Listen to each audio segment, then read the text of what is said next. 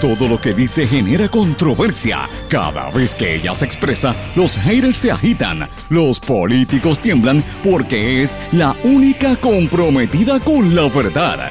Periodista, bloguera, relacionista licenciada, analista de la noticia, escritora y le dicen la provocadora en las redes sociales. Y ahora comienza en blanco y negro con Sandra Rodríguez Coto. Bienvenidos a su programa en blanco y negro con Sandra para hoy lunes 29 de junio del 2020. Les saluda Sandra Rodríguez Coto. Le doy la más cordial bienvenida a esta hora de comentario y análisis de los temas importantes para Puerto Rico y el resto del mundo. Y hoy tenemos un programa bien especial empezando la semana. Inaceptable el silencio sobre el back to school en las escuelas y en las universidades. Vamos a hablar de esto, señores. Hay un reclamo genuino de madres y padres de más de medio millón de estudiantes de todas las escuelas públicas y privadas de Puerto Rico, así como de las universidades, tanto de la UPR como de las privadas, que no saben, es más, no sabemos cómo va a ser el semestre que se supone que empiece en agosto. A un mes de que empiecen las clases es inaceptable que no se rindan cuentas, que no se prepare. Tiene que hablar el secretario de Educación, Eligio Hernández, tiene que hablar la presidenta de la Asociación de Colegios Privados, los presidentes de las universidades, los legisladores, la gobernadora, los candidatos a la gobernación. ¿Qué pasa que no explican a un mes de que empiece el mes agosto? ¿Cuándo es el back to school? ¿Cómo nos preparamos si no hay información? Hoy vamos a hablar de eso. En exclusiva también vamos a presentar parte de la conversación que tuvimos con el doctor César Vázquez, presidente y candidato a la gobernación por el partido Proyecto Dignidad. Hablamos sobre la descalificación del candidato de Guánica y otros temas. Tiene que escuchar lo que dijo el doctor Vázquez. La gobernadora Wanda Vázquez extendió el toque de queda hasta el 22 de julio para continuar con las medidas de protección en contra del COVID, para prevenir el COVID. Sin embargo, estuvo ayer en un evento político donde no guardó absolutamente nada de distanciamiento social, ni ella ni los otros. Era un mitin político. Negociado de energía ordena rebaja en la factura de la luz. Señores, aparece muerto el convicto del asesinato de la fiscal Francelis Ortiz Pagán. En los Estados Unidos, el estado de Mississippi vota a favor de eliminar el emblema confederado de su bandera estatal la Universidad de Johns Hopkins confirma que hay más de 10 millones de personas contagiadas con COVID en el mundo, mientras que científicos confirman que los niños son más, más resistentes a este coronavirus. Y por lo menos una noticia ahí alentadora, hay una empresa china que anuncia resultados prometedores tras probar en humanos una vacuna contra el COVID-19. Estas y otras noticias las vamos a estar hablando hoy en blanco y negro con Sandra. Como siempre les digo, este es un programa sindicalizado que se transmite en una serie de emisoras independientes en todo Puerto Rico, que son las más fuertes en cada una de sus regiones. También se, se transmite por sus respectivas plataformas digitales y aplicaciones eh, para los dispositivos de Apple, Android, servicios de streaming. Estas emisoras son WMDD, el 1480 AM Fajardo San Juan, X61, que es el 610 AM Patillas y toda la zona sureste de Puerto Rico, 94.3 FM. Radio Grito WGDL Lares 1200 AM. WYAC 930 AM Cabo Rojo Mayagüez, toda la zona del suroeste donde ha estado temblando todos estos días, por desgracia, eh, pero estamos atentos a lo que está ocurriendo por allá. WIAC 740 AM zona metropolitana y todo Puerto Rico y WLRP 1460 AM Radio Raíces, La Voz del Pepino allá en San Sebastián. Mis amigos, también se guarda este, este programa en un podcast en todas las plataformas Anchor, SoundCloud y todas las demás. Y a las 8 de la noche se transmite en diferido por la emisora web radioacromática.com. Para cualquier comentario, duda o, o, o noticia que usted me quiera decir, me puede contactar a través de las redes sociales en Facebook y en LinkedIn con mi nombre Sandra Rodríguez Coto, en Twitter e Instagram SRC Sandra o por el correo electrónico en blanco y negro con Sandra arroba gmail.com. Pero vamos de lleno con las informaciones. En blanco y negro con Sandra Rodríguez Coto. Bueno, como les dije en los titulares, vamos a hablar del back to school. ¿El back to school para cuándo? ¿Para cuándo? O para cuándo, como usted diga.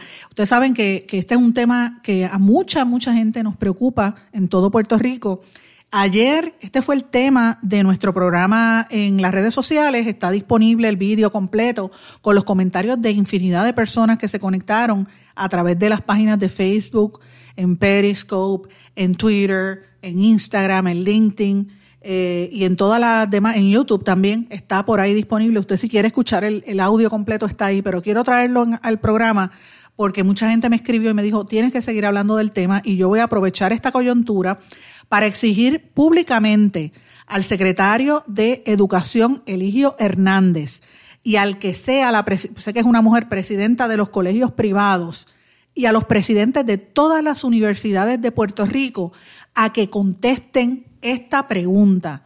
¿Qué va a pasar con el regreso a clases, el back to school?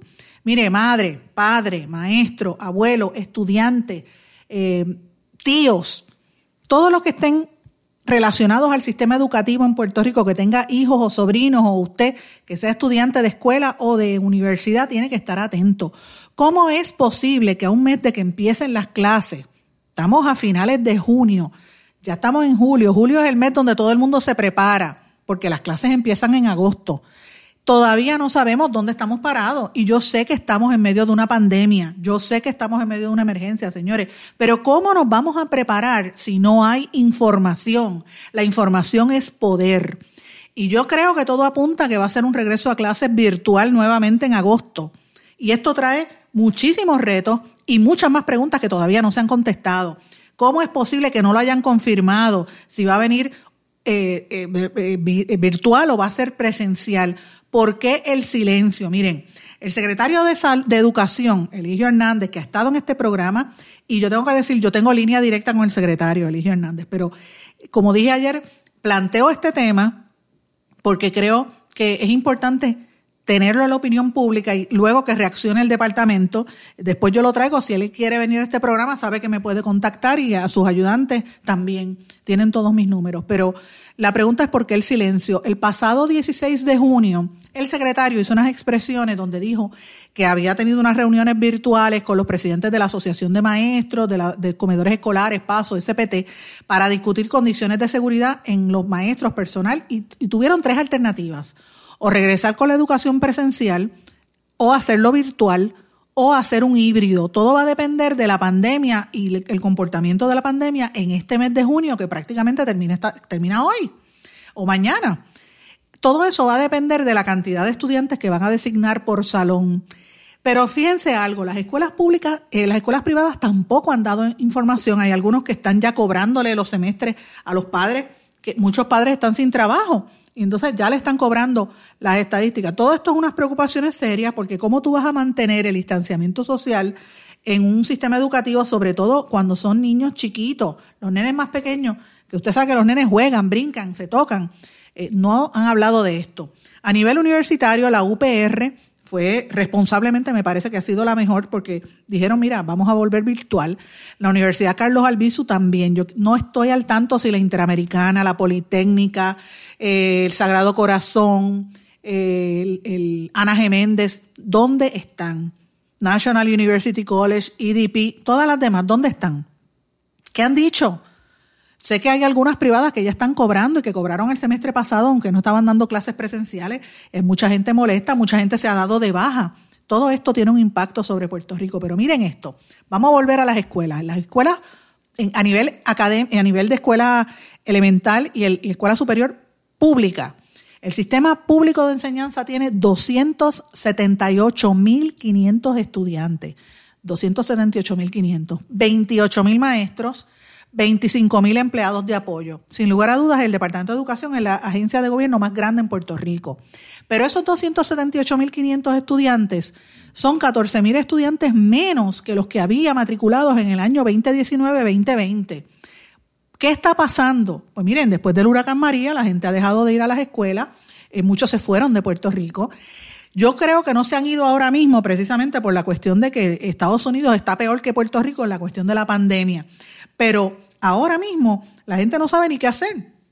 El fin de semestre pasado fue un caos, fue un desastre. Los padres, como yo soy mamá, me estaba volviendo loca porque uno no es maestro, uno no tiene las destrezas con esta cuestión de la, de la, de la educación por computadoras y virtuales. Imagínese la gente pobre y en los campos Los niños que, yo pienso mucho en los niños del, que están bajo el programa del Departamento de la Familia, que muchas veces son las mismas trabajadoras sociales del departamento que tienen que darle su telefonito para que el nene haga las tareas por teléfono. ¿Usted cree que eso es humano?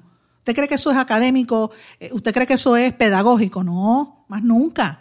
Entonces, ¿qué dice el Departamento de Educación? Pues el Departamento de Educación dice que tenía una, unas propuestas, ¿verdad? Por ejemplo, entre las cosas, pues que se laven las manos todos los estudiantes cada dos horas y el personal, que se eviten los saludos, besos y apretones de mano, se promueva el distanciamiento físico, todo el mundo tiene que usar mascarillas, cada cual tiene que tener una, aunque el departamento le va a dar a los empleados, que usen sanitizer, eh, supuestamente va a haber en los salones y en los baños y en otro espacio, ¿verdad? Pero piden a cada uno que tenga uno.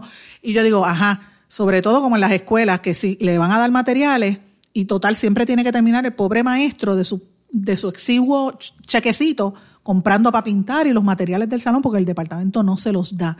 Entonces, ¿quién va a asegurar que va a haber sanitizer? Por favor, vamos, vamos a hablar de eso.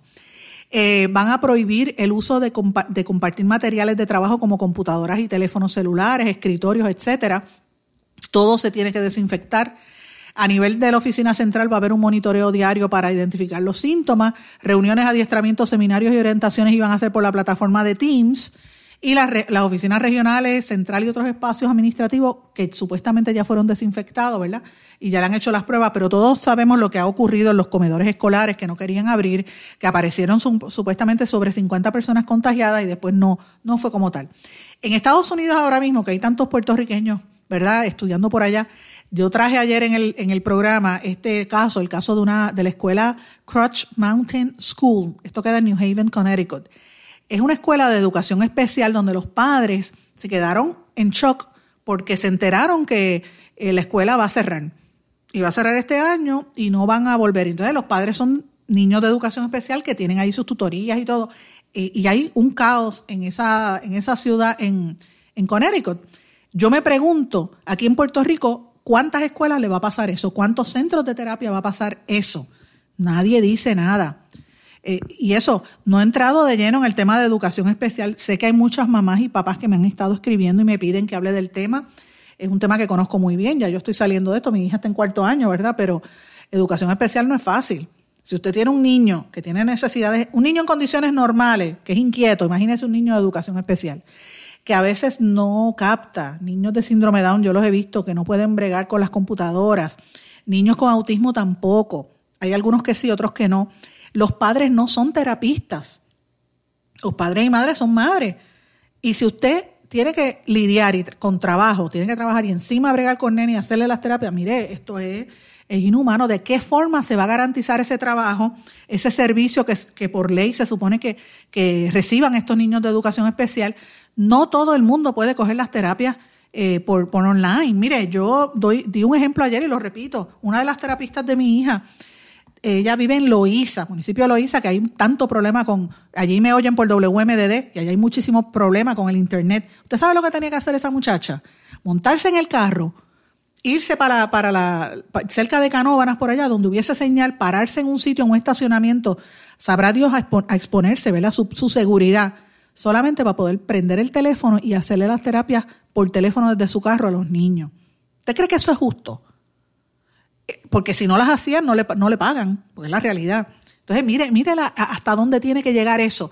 A mí me preocupa porque el hecho de que no estén dando, las terapias, lo cual representa que incumplen con, con, lo que se supone que le den a los niños, pues mire, el servicio que le dé y por el cual paga, pues evidentemente podría justificar la, ¿verdad? El, departamento puede decir, mira, no son necesarios, vamos a eliminarlo.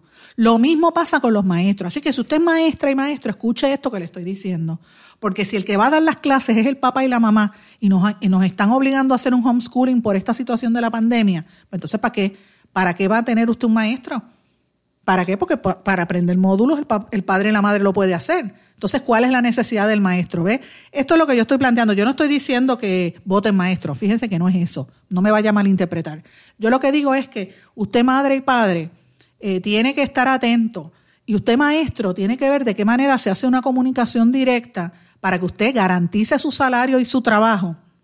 Y no se lo eh, eche todo al padre y a la madre, que no es maestro, que no estudió pedagogía. No estudió eso. Uno. Y dos tiene que ser un trabajo en conjunto. No es soltarle todas las tareas por la computadora para bregar, para que usted bregue, el padre bregue. Mire, ah, yo vi, yo vi muchos maestros, porque papás me escribían, señores, el semestre pasado y me decían, los maestros reaccionaban, ah, para que vean lo que tenemos que bregar con 40 niños en la escuela. Mire, eso fue lo que usted escogió porque usted estudió ser maestro. Los padres que no, no somos maestros no escogimos eso, ese es su trabajo. No se queje. Usted eh, eh, trabaje. Usted verifique de qué manera usted puede trabajar con los padres para garantizar la pertinencia de su función. Y, yo lo estoy diciendo de esta manera porque mucha gente dice, mira, pues yo cojo homeschooling, olvídate de los maestros, y eso representa menos empleo. Entonces yo creo que los maestros son clave en la enseñanza y en el desarrollo de los niños. Hay que defender su trabajo. Y por eso es que yo estoy trayendo estos temas, porque no lo están discutiendo, la gente no quiere hablar de esto y para mí es, esto es insostenible que tan poco tiempo que nos queda de semestre no estemos hablando de estos asuntos. Para mí esto es la prioridad, mis amigos, esto es la prioridad. Eh, ¿Qué va a pasar con los empleados? ¿Qué va a pasar, por ejemplo, los transportistas, los, que guían las guaguas escolares? Si no va a haber guaguas escolares, ¿le van a pagar? ¿Qué va a pasar con esos pequeños negocios? Pérdidas económicas, tiendas que venden libros, uniformes, materiales, cafetería, otros servicios. ¿Qué va a pasar con eso? Se quedan los que venden los uniformes y casi siempre todo ahora vienen los días de IBU, de compra sin IBU. Mira, no, esto tiene un impacto económico porque ¿para qué tú vas a comprar uniformes si vas a coger las clases virtuales? Entonces, eh, eh, hay que añadirle aquí eh, el, Internet. Dicho por el presidente de T-Mobile, lo ha dicho, yo siempre lo cito, Martel, que dijo que en Puerto Rico un 25% de la gente no tiene acceso. Yo creo que aquí la Junta de Telecomunicaciones, Sandra Torres, tiene que ser honesta y diga la verdad.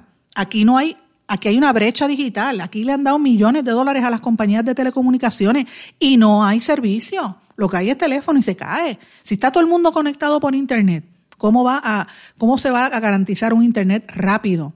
Eso no lo explican. Entonces, si la escuela va a ser virtual y el trabajo va a ser virtual, existe la, capacidad, ¿verdad?, de infraestructura para eso, eso tampoco lo explican. Otro tema que a mí me llama la atención, que tampoco lo hemos escuchado, todos estos estudiantes que pasaron de grado, eh, que le dieron al final del semestre pasado, tendrán las destrezas para poder de verdad graduarse y estar en la universidad. ¿Están graduados, realmente están preparados? ¿Cuánto va a bajar la matrícula en las universidades? Mire, las matrículas a nivel universitario vienen bajando desde el huracán María. En el año 2019, según las estadísticas de educación superior del Consejo de Educación de Puerto Rico, venían bajando desde antes de María. Miren, en el año 2016-2017 había 227.255 estudiantes matriculados, de los cuales 160.109 eran en instituciones privadas. Para el año 2017-2018, después de María, la matrícula bajó de 227.000 a 216.742 y en el sector privado bajó de 160 a 154 mil. Esto representa una merma de más de 10 mil estudiantes, casi un 5% del total de los estudiantes universitarios. De esa cantidad, 5.638, 4% son en universidades privadas. El, año más evidente en que hubo esa fuga de estudiantes fue en el 2017, después del paso del huracán María, y lo demuestran los datos. El, el decrecimiento está ahí y ha seguido bajando. señores, ¿qué va a pasar este año? Miren, yo creo que muchos no se van a ir a Estados Unidos porque Estados Unidos está peor. Ustedes saben cómo está la situación del COVID por allá manga por hombro. Pero me trae otro tema. Las universidades privadas van a poder aguantar este golpe. Ana Geméndez, para mantenerlo, ¿verdad? Los campus despidió, le cortó horarios a los maestros y despidió un montón de gente. Van a poder eh, eh, ¿verdad? sostenerse con esta situación, conociendo el problema de Internet. Y otra cosa adicional que lo planteé ayer también, miren, amigos, si tú te vas a estudiar en la universidad y tú tienes una universidad de Puerto Rico que te, o eh, una universidad privada en Puerto Rico que te va a dar el curso por internet, mira, a veces tú sumas y restas y te sale más barato coger el curso en una universidad de Estados Unidos, de Europa o de Sudamérica y Centroamérica con una, con una preparación de igual calidad o incluso mejor a un costo menor. Señores, yo he visto maestrías online en la Universidad de Complutense, en la Universidad de Barcelona, la Autónoma de Barcelona, por ejemplo, que tiene un gran programa, eh, la Universidad de Florida, International University, eh, la Universidad Autónoma de México, la UNAM, eh, la, Universidad de, Bogotá, la de Santa Fe en Colombia, por ejemplo, la de Argentina. Señores, en América Latina tú puedes hacer una maestría por 3 mil dólares americanos, online. En México igual. En España yo he visto maestrías por 5 mil dólares completa. Compare eso con una maestría en Puerto Rico. Entonces, tu estudiante, tienes que hacerlo online. Lo vas a hacer en Puerto Rico, lo vas a hacer en Estados o en Estados Unidos en otro. O, o si tienes un poquito de dinero, mira, cógete un curso corto, corto, como está haciendo mi sobrina, que está tomando cursos cortos de con Harvard y con y con Yale. Mi sobrina está en escuela en escuela intermedia y está tomando esos cursos de matemática. Imagínese estudiantes universitarios. Señores, de eso que estamos hablando, la competencia es global porque esto está pasando a nivel internacional. ¿Qué van a hacer las universidades privadas para responder a esta realidad? Yo no he escuchado a nadie hablando de esto. Usted perdóneme, pero es hora de que es, inaceptable que Fernó, este, el otro, Marzuach, los presidentes de las Méndez de las universidades privadas no den cara de este tema. Esto es importante, señores. Estamos hablando del futuro de nuestro país. Y yo exijo a los presidentes de las universidades privadas que hablen de esto. Y también exijo a la Universidad de Puerto Rico, que por lo menos fue el primero que dijo que iban, iban a irse virtual. Pero ¿qué representa esto para el futuro cuando tenemos esta competencia internacional? Es inaceptable que no se hable ni terapias ni de educación. Yo creo que la gobernadora Wanda Vázquez, que anunció que va a haber computadora para los nenes, mire, eh, no, no se quede en el chichija. Gobernadora, explique, esto es una preocupación grande. Si estamos hablando de cerca de 200 mil estudiantes universitarios en Puerto Rico y cerca de 200, más o menos, ¿cuánto fue que yo dije? 278 eh, mil estudiantes, ¿verdad? En escuelas públicas. Estamos hablando de casi medio millón, casi medio millón de estudiantes eh, en escuela superior y en escuela, eh, ¿verdad? En, las escuelas y en las universidades. Aunque de ese medio millón no todo el mundo vote, algunos votan, pero sus papás y sus mamás sí. Así que estamos hablando de un impacto directo. ¿Qué dicen los candidatos a la gobernación de este tema? ¿Hay o no hay back to school? Y más que nada, a las mamás que me están escuchando, madres trabajadoras y padres trabajadores, ¿cómo usted va a poder lidiar con un semestre que tiene que ser online? Si usted no tiene las destrezas y usted tiene que trabajar. ¿Mm? Esto es serio, señores, esto es bien serio. Plantea incluso hasta la permanencia laboral de muchos empleados muchos maestros. Estamos hablando de una situación sumamente seria y yo creo que es inaceptable que esto lo dejen a última hora y no expliquen la situación real. Y yo conozco y, acepto que estamos en una pandemia y acepto que la seguridad es primero, pero yo creo que tiene que haber una conversación que no la ha habido, no la ha habido. Y yo exijo que se, que se dé. Y tengo que decirlo, miren, el secretario de Educación tiene que dar explicaciones. Sí, Eligio Hernández, pero no es el único responsable. Vuelvo y repito, tiene que dar cara la gobernadora, tienen que dar cara el presidente del Senado, el presidente de la Cámara, Johnny Méndez, Tomás Rivera Chats, los presidentes de las comisiones de educación en la, en la Asamblea Legislativa tienen que dar cara. Los candidatos a la gobernación las primarias populares, Charlie Hernández, Batia, Yulín, Pedro Pierluisi, ¿qué ha dicho de esto, señores? El, doctor César Vázquez, con quien vamos a hablar en breve de, dignidad, eh, Eliezer Molina, Alexandra Lúgaro, todos los demás, María de Lourdes Santiago, Juan Dalmao, tienen que hablar de este tema. Señores, esto es algo serio, esto es algo bien serio y es inaceptable que a un mes de que empiecen las clases no digan nada. ¿Cómo nos vamos a preparar? Las mamás, miren, yo conozco tantas mamás que nos estamos volviendo locas, pues no sabemos cómo vamos a hacer este trabajo, cómo vamos a poder lidiar con nuestros compromisos para poder sobrevivir y trabajar en este país y a la misma vez ser maestros en las, casas, en las casas. ¿Tienen las computadoras o no las tienen? Oigan, todo esto que he planteado, yo sé que está difícil, pero estos son temas que hay que trabajarlo. Vamos a una pausa, regresamos enseguida. No se retiren, el análisis y la controversia continúa en breve, en blanco y negro, con Sandra Rodríguez Coto.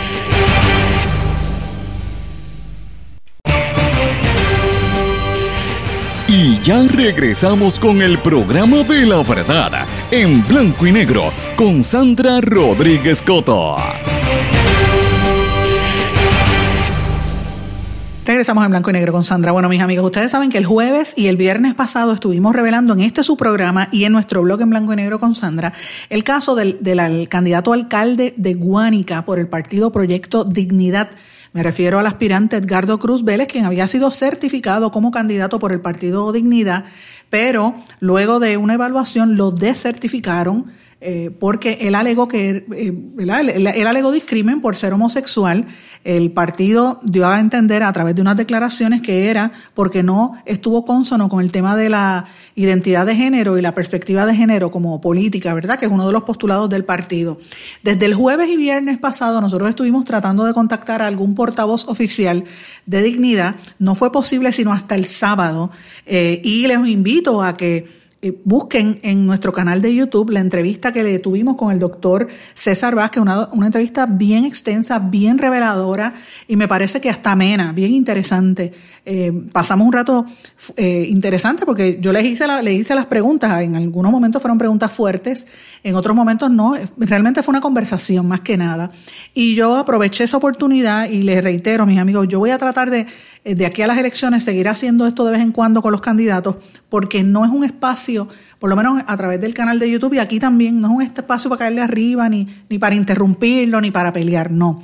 Es un espacio de tertulia y de conversación, que es lo que usted como elector necesita. Yo planteo las preguntas, si las contesta o no las contesta, eso es asunto de la persona. Y usted va a aquilatar y usted va a llegar a sus propias conclusiones. Ese es un gran reto para uno como periodista porque uno a veces quisiera que fueran más fuertes, pero mira, a la hora de la verdad usted es el que va a tomar la determinación y usted va o lo, o lo aplaude o lo rechaza, pero esa decisión es suya, yo no quiero inmiscuirme ahí. Pero yo quisiera compartir con ustedes brevemente parte de lo que conversamos con el doctor Vázquez en esa conversación, a los que no tengan acceso por internet, pues para que la puedan escuchar aquí. Escuchemos parte de lo que dijo el doctor Vázquez. Vamos a ver si podemos conectarnos por aquí. ¿No está tomando café? ¿Cómo va a ser? No, me lo, tomé ahorita, pero por las mañanas yo me tomo dos. Yo también. Yo eh, hay gente que, es así, pero yo, tengo que tomar café por las mañanas. El día que no tomo café, ese día como que no funciona. Sí, sí, eh, sí. Es un problema serio. Pero yo le agradezco que esté aquí. Tengo que decirlo públicamente. Es la primera vez que invito a un candidato político. Yo había tratado de abstenerme de invitar políticos a, este, a estos lives, porque los políticos hablan en todos lados. Pero eh, creo que esto es bien meritorio que hablemos de, lo que está ocurriendo y de las preguntas que hay pendientes de este caso. Eh, yo traté de conseguirlo, después supe que era que estaba llamando un número que no era, por eso no, tengo como 10 llamadas y yo decía, el doctor no me contesta, qué raro, y era que estaba llamando un número equivocado. Así que lo digo públicamente, me hubiera gustado tener su punto de vista cuando escribí el artículo, eh, pero agradezco que esté aquí y voy a aprovechar y voy a hacerle varias preguntas de otros temas también, si le parece, porque creo que es importante que lo empecemos a, discutir. Y lo primero que quería preguntarle, doctor, es si es por qué ustedes sacaron al candidato de Guánica, Edgardo Cruz Vélez. ¿Fue porque él es homosexual o porque por el tema de la perspectiva de género? Su preferencia sexual no tiene que ver nada. Eh, Proyecto Dignidad tiene unos postulados y cualquier candidato tiene que conocerlos, su razón de ser y tiene que tener la capacidad de explicarlos. Cuando eh, empezamos a, indagar sobre el tema, nos damos cuenta, y en palabras del mismo candidato, que él no sabía del tema, que él no se había enterado del tema, eh, que él entendía que no era importante para él ni para Guánica.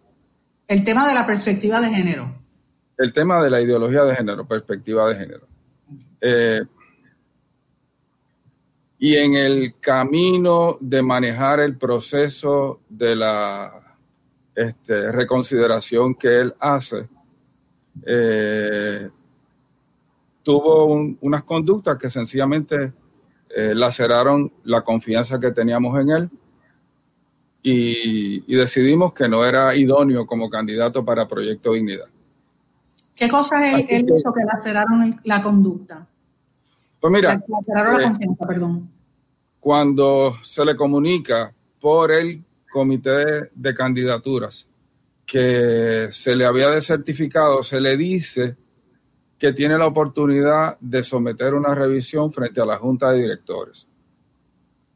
Ese mismo día, él tira eh, un anuncio por Facebook donde utiliza un logo que no es el del partido antes de la eh, de someter la solicitud de revisión hace unas alegaciones públicas donde ataca a Proyecto Dignidad. Esto hace que sus seguidores empiecen a hablar mal de Proyecto Dignidad.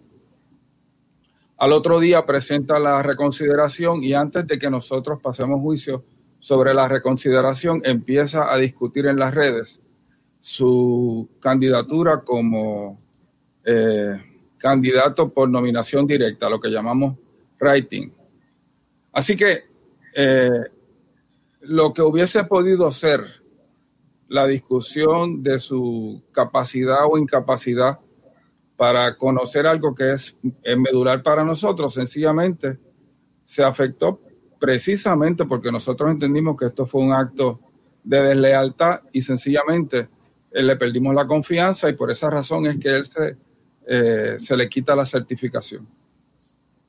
Eh, doctor, hay una cuestión, unos cuestionamientos específicos porque nosotros venimos en, conocimiento de una grabación, la tuvimos varios días hasta que logramos escucharla con calma eh, y por eso era que yo quería hablar con usted.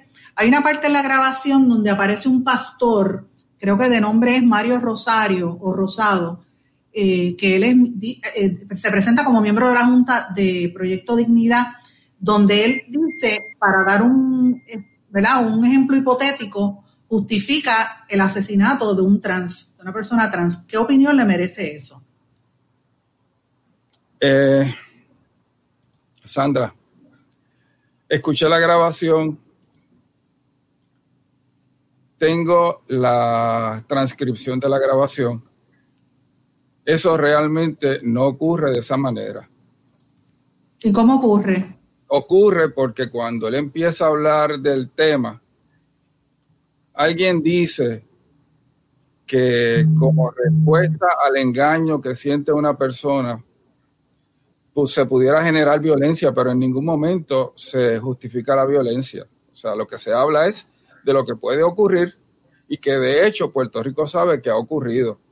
Pero en ningún momento se justifica la violencia y eso no es material para la desertificación de Edgardo Cruz Vélez. Así que eso fue un ejemplo hipotético. Eh, eso no tiene que ver con cuáles sean las políticas de Proyecto Dignidad. Nosotros creemos que todo el mundo en, nuestro, en nuestra tierra tiene dignidad, debe ser, debe tener la igual protección de las leyes, debe estar libre de violencia y debe tener las mismas oportunidades en la vida. No, no tiene que ver para nada con, con lo que estábamos discutiendo acerca de, Edgardo. O sea, que no es que él incitó a, un asesinato de, una persona trans, como se alega. Para nada. Yo, invito a la gente a, que, a que lo escuche y se den cuenta de, de cuál es el contexto en que se discute, pero para nada, para nada. Doctor, ¿el Proyecto Dignidad son homofóbicos? ¿Los miembros del Proyecto Dignidad? Sandra, defíneme homofobia bueno, temor o, repulsión a las personas que son homosexuales o de la comunidad LGBT o con alguna identidad diferente. Le pregunto. Tenemos amigos, tenemos familiares, tenemos compañeros eh, profesionales, compartimos con ellos, yo le consulto casos, para nada. Hay gente que, que plantea que el proyecto Dignidad está más pendiente a lo que la gente hace en su intimidad que que a otros asuntos. ¿Cuál es su respuesta a esa gente que critica el proyecto Dignidad? Bueno, eh, esto es bien sencillo. Lo que tienen que hacer es que busquen cuáles son nuestras expresiones públicas y que demuestren dónde nosotros estamos pendientes a lo que la gente hace en privado. O sea, para nada. Oiga, el que quiera gobernar a Puerto Rico tiene que gobernar para todo el mundo. Lo que la gente haga en privado después que no sea ilegal. Ese es su problema. Eh, doctor, em, el candidato alcalde de Guánica alega que él tiene muchos seguidores. Obviamente en Guánica la gente, y yo creo, tenemos que partir de la premisa que los pueblos, los municipios más afectados por los terremotos, debe ser esa la prioridad de la gente en este momento. Él dice que, que la perspectiva de género no es un tema prioritario para la gente que se le han destruido las casas y que él tenía muchas posibilidades de triunfo en Guánica. Eh, al sacarlo eh, de verdad de candidato, ¿cuáles son las posibilidades que tiene dignidad en ese municipio? Bueno, en términos de, la alcaldía ninguna porque no tenemos candidato. Eh, en términos de del público en general, pues la realidad es que hay mucha gente allá afuera que está defraudada con los que nos han gobernado en los últimos 30, 40 años, que han creado la deuda, que quebraron retiro, que quebraron energía eléctrica y que nos vuelven a pedir, a pedir la oportunidad para seguir gobernando. Así que yo en términos de la alcaldía de, Guanica no tengo ningún candidato. Eh, y pero en términos de, la gente en general, la pregunta es si van a seguir votando por los que han quebrado a Puerto Rico. Esas fueron parte de las declaraciones que hizo el doctor César Vázquez, candidato a la gobernación y presidente de Proyecto Dignidad. Eh, para el que quiera escuchar la entrevista completa, está en mi canal de YouTube. Usted busque en YouTube Sandra Rodríguez Coto, la va a encontrar allí. Si no, pues busque mi página de Facebook, mira por allí y también la, publicamos. Esto fue el sábado eh, y quise compartir con ustedes parte del principio de esa conversación. Eh, al principio hicimos unas preguntas un poco más fuertes, después fue una conversación donde yo prácticamente lo dejé hablar. Él contestó todo lo que yo le pregunté. Hay, hay gente que no está satisfecho con la manera que él contestó, pero evidentemente yo, uno no puede obligar ni, ni, ¿cómo le digo?, este, pretender que la gente conteste como uno desea. Uno, eh, eh, cada persona es distinta y tengo que partir de la premisa, y lo digo públicamente, que yo respeto y le agradezco al, al doctor por haberse, haberse atrevido. No todo el mundo se atreve. Créame, hay un montón de políticos por ahí que usted lo ve en la prensa y no se atreven a venir a sentarse conmigo porque sabe que le voy a hacer las preguntas eh, con respeto, siempre con respeto y más que nada fomentando la conversación. No hay por qué pelear, no hay por qué interrumpir Interrumpir conversaciones es una falta de respeto, no solamente a la persona, sino a usted que está escuchando, porque usted merece escuchar y usted va a llegar a sus propias conclusiones. Vamos a una pausa, regresamos enseguida. No se retiren, el análisis y la controversia continúa en breve, en blanco y negro, con Sandra Rodríguez Coto. Más que un plan de salud somos alegría para nuestro pueblo. Somos seguridad. Somos nuestra gente. Más que un plan de salud, somos nuestra comunidad. Somos bienestar. Somos tu acceso a 64 hospitales, médicos y especialistas en todo Puerto Rico al cuidado de tu salud. Más que un plan de salud, Menonita es Puerto Rico. Plan de salud Menonita. Tu salud en buenas manos.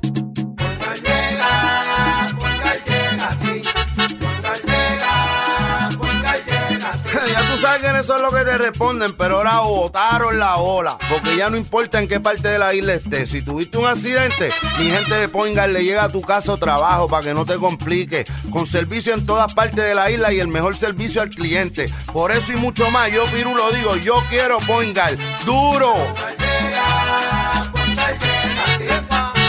Quites el dolor de cabeza con sus obligaciones de contabilidad con los servicios que presta Villalba y Villalba Company. Directo, personal y con sensibilidad humana. Lo que se busque un verdadero asesor de contabilidad para todo tipo de servicio de contabilidad, pago de IBU, pago de nómina, informes trimestrales y anuales y otros. Ofrecen servicio directo personalizado. Villalba y Villalba Company. Para orientaciones, su teléfono el 939-336-5774.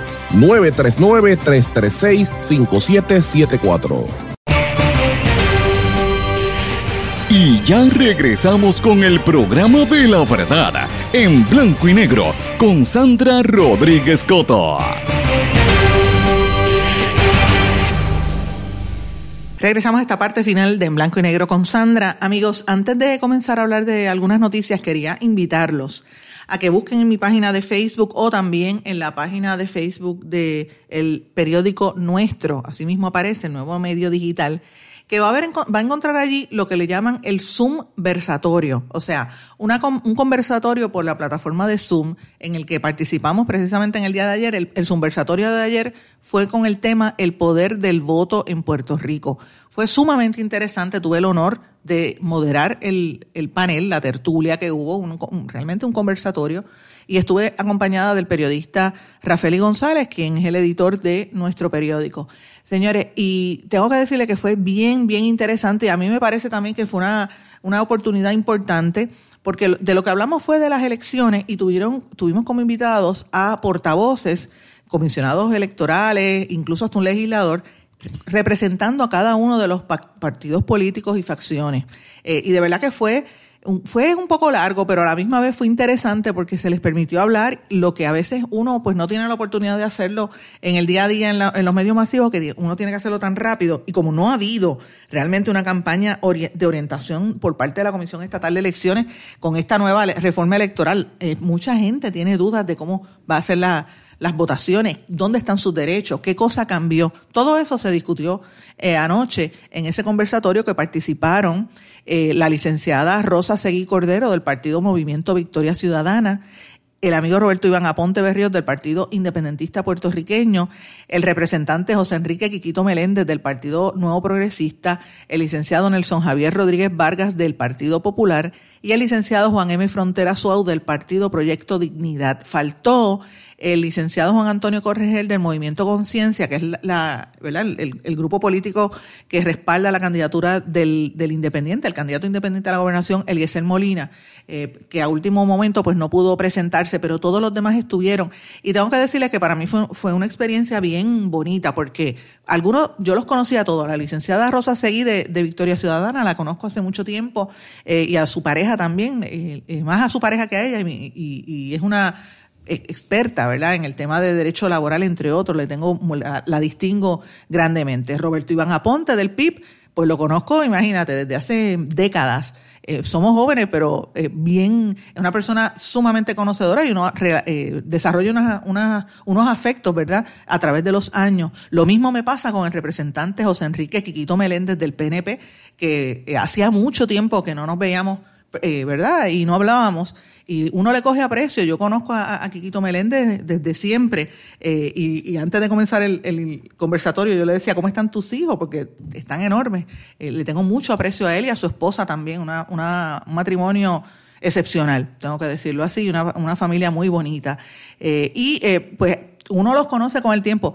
Los únicos que yo no conocía personalmente era a Nelson Javier Rodríguez, licenciado del Partido Popular Democrático, sumamente joven, pero extremadamente conocedor del derecho, eh, comisionado alterno, al igual que el licenciado Frontera Suau del Partido Dignidad.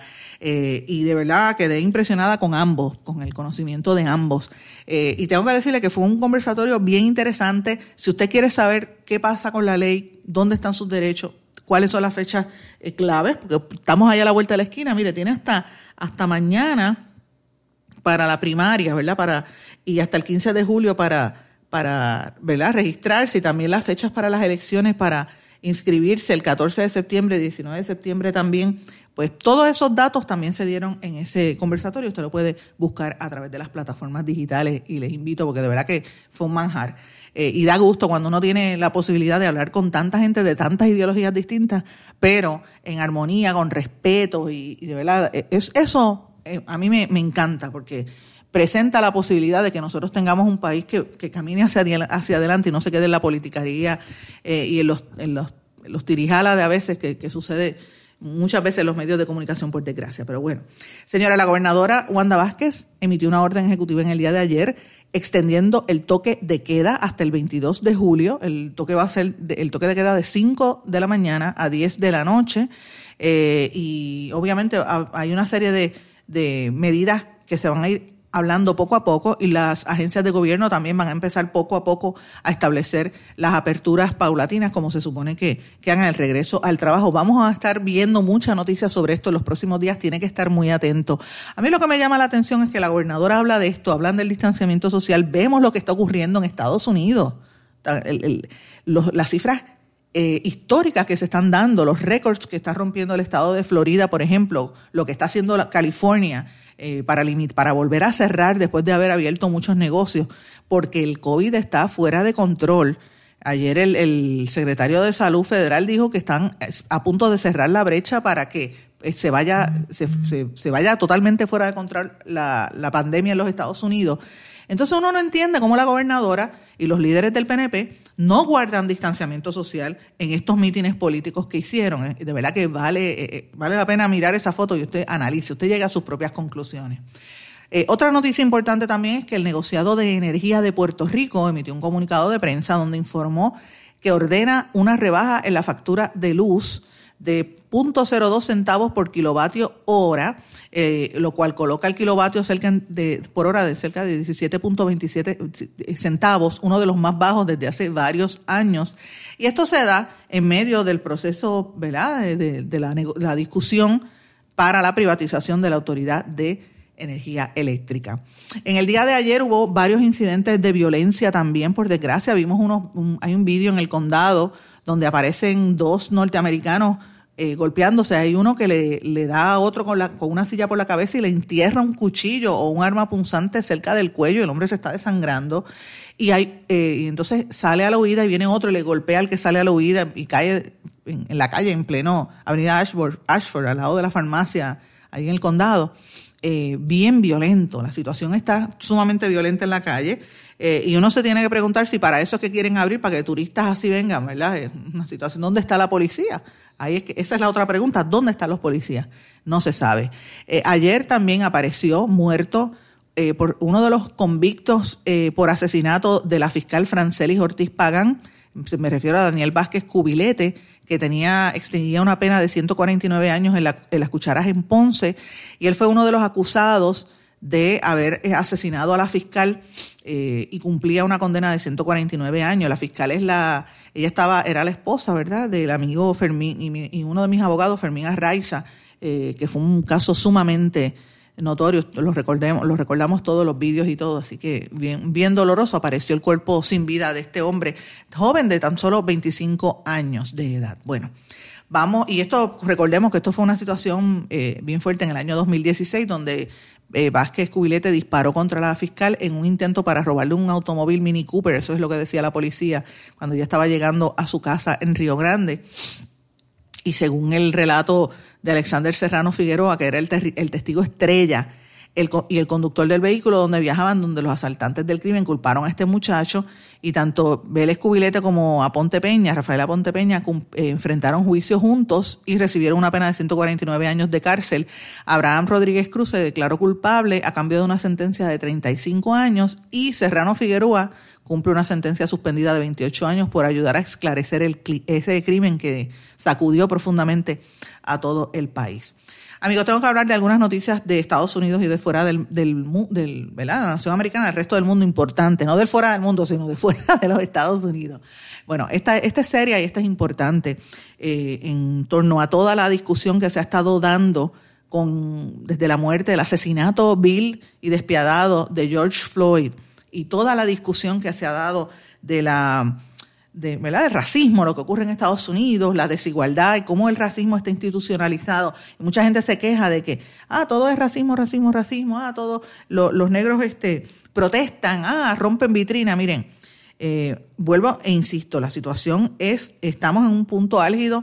La, yo estaba leyendo que la escritora eh, Toni Morrison, si no me equivoco, una escritora bien reconocida, eh, o no sé si fue Toni Morrison o, Angela, Angela Davis, la, la, la ex Black Panther, eso tengo que precisar el dato y ahora mismo no puedo, pero si alguien de ustedes, si alguno de ustedes dos sabe, de, los que me está escuchando sabe el dato, me dice cuál de estas dos fue la que dijo la cita, que lo dijo recientemente, de que lo que vive Estados Unidos hoy en día es la cultura afroamericana. En todo su esplendor es lo que está predominando en la, en la cultura americana, tanto a nivel de la música, porque todo el mundo, hasta los blancos, usan, eh, están utilizando los estilos musicales eh, de los negros, el deporte, el entretenimiento, el espectáculo, están en todas partes y ese, esa transformación social que ha sido en parte eh, indirecta, porque siempre salen los blancos como los que dominan, ¿verdad?